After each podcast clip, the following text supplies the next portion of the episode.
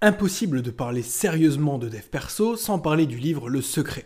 C'est un incontournable pour maîtriser la loi de l'attraction et pour cause il a même été adapté en film.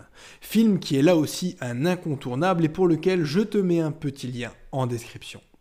Avant de commencer le résumé d'aujourd'hui, je voulais juste prendre deux minutes pour remercier mes très chers auditeurs qui sont de plus en plus nombreux. Le podcast totalise plus de 80 000 écoutes rien que sur Spotify et la courbe est exponentielle, ce qui est prometteur pour le futur. Alors je tenais sincèrement à tous vous dire merci pour ça et à vous rappeler que vous pouvez vous abonner si ça n'est pas encore fait et à mettre un petit 5 étoiles sur Spotify. Ça reste le meilleur moyen pour continuer à soutenir ebook, la chaîne de podcast où on vous résume des livres sur le dev perso et le mindset. Ceci étant dit, revenons à nos moutons. L'esprit de la loi de l'attraction, c'est de dire que nous sommes ce que nous pensons. Si tu te comportes comme quelqu'un d'heureux, que tu te mets à penser et à voir la vie comme une personne heureuse, alors tu vas finir par le devenir. Parce que c'est ton état d'esprit qui va conditionner ton environnement et pas l'inverse. Donc tu peux attirer à toi presque tout ce que tu veux et ce, peu importe d'où tu pars. Au final, l'important c'est pas les cartes, c'est ce que tu vas en faire. Tu peux te retrouver dans une situation merdique et t'en sortir avec brio, bien plus fort et déterminé que tu ne l'étais avant, parce que comme dirait l'autre, il n'y a intrinsèquement pas de bonne ou de mauvaise situation. Mais vous savez, moi je crois pas qu'il y ait de bonnes ou de mauvaises situations. Hein. En fait, tu attires ce sur quoi tu places le focus.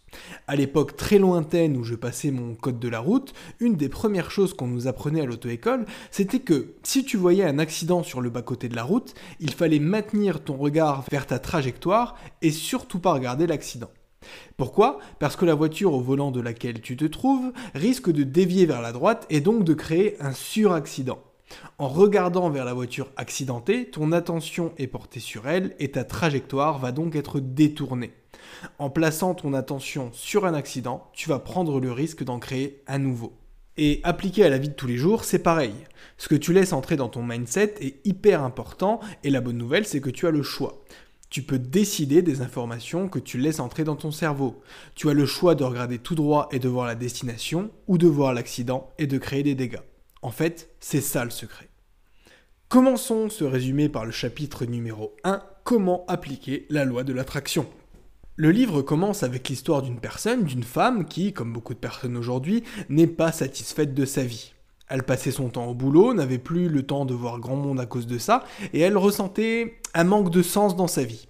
Elle se disait que sa vie devait être plus que ça, qu'elle méritait d'avoir plus, ou en tout cas d'être plus. Cette personne, tu l'auras compris, c'est Rhonda Byrne, l'auteur de ce livre. À ce stade de sa vie, elle a commencé à se demander mais merde, je bosse beaucoup, j'ai des journées bien remplies, mais pour autant je ne me sens pas réalisé. Mais alors, c'est quoi le secret du succès? Qu'est-ce que les gens qui réussissent ont de plus que moi? Donc elle a commencé à faire probablement le même boulot que celui que tu en train de faire sur toi en ce moment, probablement celui-là même qui t'a mené sur ce podcast. C'est-à-dire qu'elle a commencé à lire des livres sur la science de l'enrichissement, la philosophie ou encore la réussite personnelle.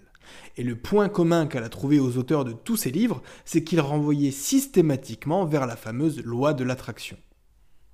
Donc elle a voulu en savoir plus sur cette fameuse loi et la théoriser pour mieux la répandre.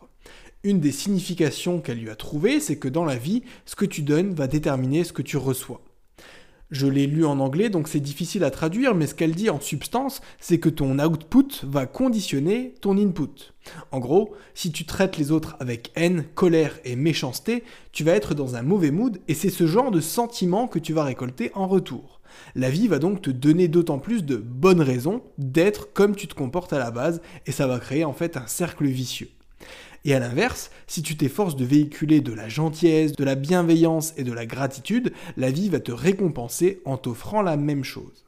Et c'est pas seulement un truc spirituel ou mystique qu'on va retrouver dans les livres de dev perso, c'est du concret. Je veux dire, fais un tour des personnes que tu côtoies dans ton environnement direct et tu verras qu'il y a quand même une cohérence entre ce que ces personnes dégagent dans la vie et ce qu'elles en reçoivent. Parce qu'encore une fois, c'est l'état d'esprit qui est déterminant et pas la situation prise isolément. Au risque de me répéter, avec un bon mindset, on peut littéralement tout accomplir. Pour revenir sur la thématique des accidents de voiture, je te renvoie à toutes ces histoires de femmes qui ont réussi à soulever des voitures à main nue pour sauver leur enfant qui était coincé en dessous. Donc, encore une fois, la volonté, ça fait tout. Chapitre 2 Les lois de la mécanique quantique. Dans ce chapitre, l'auteur va nous dire que nos problèmes, ils viennent surtout de l'attention qu'on porte sur le négatif. Mais pas le négatif au sens de pas bien, mais plutôt au sens de ne pas. Tu sais, on se concentre sur ce qu'on ne fait pas, sur ce qu'on n'a pas, sur ce qu'on n'est pas. Au final, ça va générer de la culpabilité ou du ressentiment, émotions qui vont en fait nous empêcher de nous développer et d'être heureux. On va en quelque sorte se punir avec ces émotions, mais pourtant, on sait tous que nous les humains, on fonctionne mieux avec des émotions positives et encourageantes. Par exemple, un employé sera plus performant si on le félicite pour ce qu'il a bien fait, plutôt que si on se contente seulement de critiquer ce qu'il a mal fait. C'est un peu la logique des effets Golem et Pygmalion, en gros. Tout ça pour dire que toutes ces choses négatives, elles vont justement venir alimenter notre état d'esprit avec des émotions négatives qui, à leur tour, vont nous générer des émotions négatives, puis de nouvelles choses négatives. Donc ça n'est pas la bonne méthode pour réussir dans la vie parce qu'en fait, la loi de l'attraction ne reconnaît pas la négation. Quand tu dis je ne veux pas passer à côté de cette opportunité, la loi de l'attraction comprend je veux passer à côté de cette opportunité. Parce que là encore, l'input est constitué d'une énergie négative et donc ton output, le résultat final, il aura plus de chances d'être lui aussi négatif. La solution à ce constat, c'est tout simplement de remplacer le négatif par le positif. Dans notre exemple, il aurait fallu dire je veux pouvoir faire quelque chose avec cette opportunité. Et mieux encore, plus tu vas être précis dans la demande que tu formules à l'univers, plus elle a de chances de se réaliser. Ça rejoint d'ailleurs ce qu'on disait dans le résumé du livre Réfléchissez et devenez riche, quand on disait que pour matérialiser son objectif d'enrichissement, il fallait formuler un truc du style Je veux obtenir telle somme avant la fin du mois de mars de cette année. On avait dit que quand on se fixait un objectif, il fallait non seulement y croire, avoir la foi, mais aussi utiliser le temps présent et la formulation positive. Ce principe, il fonctionne pour les finances perso, mais aussi pour la vie de tous les jours, quelle que soit la situation. Au lieu de protester contre la guerre, il vaut mieux agir pour la paix. Au lieu de combattre les problèmes d'obésité qu'on connaît dans les pays occidentaux, il vaudrait mieux sensibiliser les gens, dès leur plus jeune âge, à ce genre de problématiques. Parce que c'est seulement en faisant la promotion de choses positives qu'on obtient du positif. Et je te mets au défi de me prouver le contraire. Mais alors, pourquoi la loi de l'attraction ne fonctionne pas quand on l'alimente avec un input négatif? Justement parce qu'elle répond aux mêmes lois que la mécanique quantique. Pour simplifier, tout ce qui nous entoure est constitué d'énergie. Tout est énergie.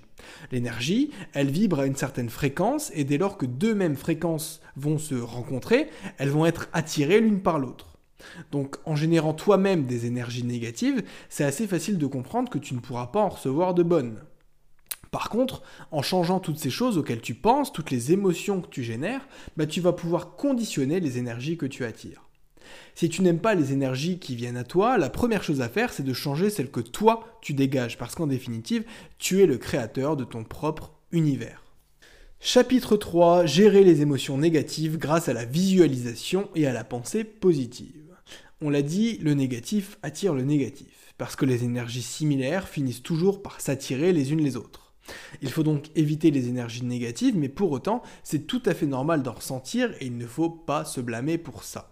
Je veux dire, si en l'espace d'une année tu perds ton boulot, qu'un proche à toi décède et que ta maison prend feu, tu auras quand même du mal à ressentir des émotions positives. Ou alors tu es vraiment quelqu'un de très optimiste. Ou alors un psychopathe. Et puis de toute façon, ça sert à rien de s'interdire de penser des choses négatives parce que ça va nous chatouiller d'autant plus. Hein. C'est un peu la même chose que le truc de l'éléphant rose. Plus tu te dis non, il ne faut surtout pas que je pense à ça, plus tu vas y penser. Le tout, c'est de considérer la destination finale et c'est là que réside tout le pouvoir de la visualisation. En gros, toutes les difficultés que tu vas vivre peuvent te voler de l'énergie positive sur le moment, mais tu peux assez facilement la récupérer en reconsidérant le but final. Par exemple, j'ai actuellement un gros problème d'impayé avec la locataire d'un des appartements que je détiens. Ça dure depuis des mois et ça me génère un stress énorme. Mais je me dis qu'après tout, ça n'est pas si grave parce qu'elle m'a dit qu'elle quitterait les lieux le mois prochain. Enfin, c'est une semi-bonne nouvelle parce que je sais pas exactement quand elle part, ni dans quel état elle va laisser l'appartement. D'autant qu'elle m'a bien fait comprendre qu'elle n'allait pas s'embêter à tout débarrasser et qu'elle laisserait certains gros meubles sur place. Sauf que dans l'intervalle, je continuerai à amortir du capital. Et ensuite, je pourrais relouer cet appartement à une personne de meilleure qualité. Je pourrais en plus le louer en meublé, donc plus cher, et ce sans avoir à acheter les gros meubles qui seront déjà sur place. Ça me permettra de rattraper un peu la perte en capital et de tendre de nouveau vers mon objectif de départ, qui est d'avoir un revenu passif et d'améliorer ma qualité de vie. En plus, cette situation, elle m'aura permis de développer des compétences en matière de gestion des conflits et aussi de gestion du stress, compétences que je m'étais promis de développer cette année, et qui sont de toute façon indispensables à une vie sereine. Finalement, cette situation objectivement négative et énervante, elle peut être transformée en quelque chose de positif. Encore une fois, ce qui importe, c'est pas les cartes, c'est ce que tu en fais. Ça marche avec ce type de problématique, mais aussi avec toutes les autres. Quand tu vis un truc difficile, dis-toi que tu mérites de bonnes choses et que tu ne vas pas laisser des circonstances de court terme pulvériser tes objectifs de long terme. Reste sur des fréquences énergétiques positives et tu verras que tout se passera bien. Ça n'est qu'en pensant de cette façon que tu pourras cultiver dans ta vie le succès et l'harmonie. Voilà, j'espère que ce résumé t'aura plu. Si c'est le cas, un like, un partage, un abonnement, ça fait toujours plaisir. Et encore une fois, si tu es sur Spotify, je t'invite à mettre 5 étoiles à ce podcast. Ça m'aidera à encore mieux le référencer. En attendant, je te dis à bientôt pour un prochain épisode. C'était ebook. Ciao ciao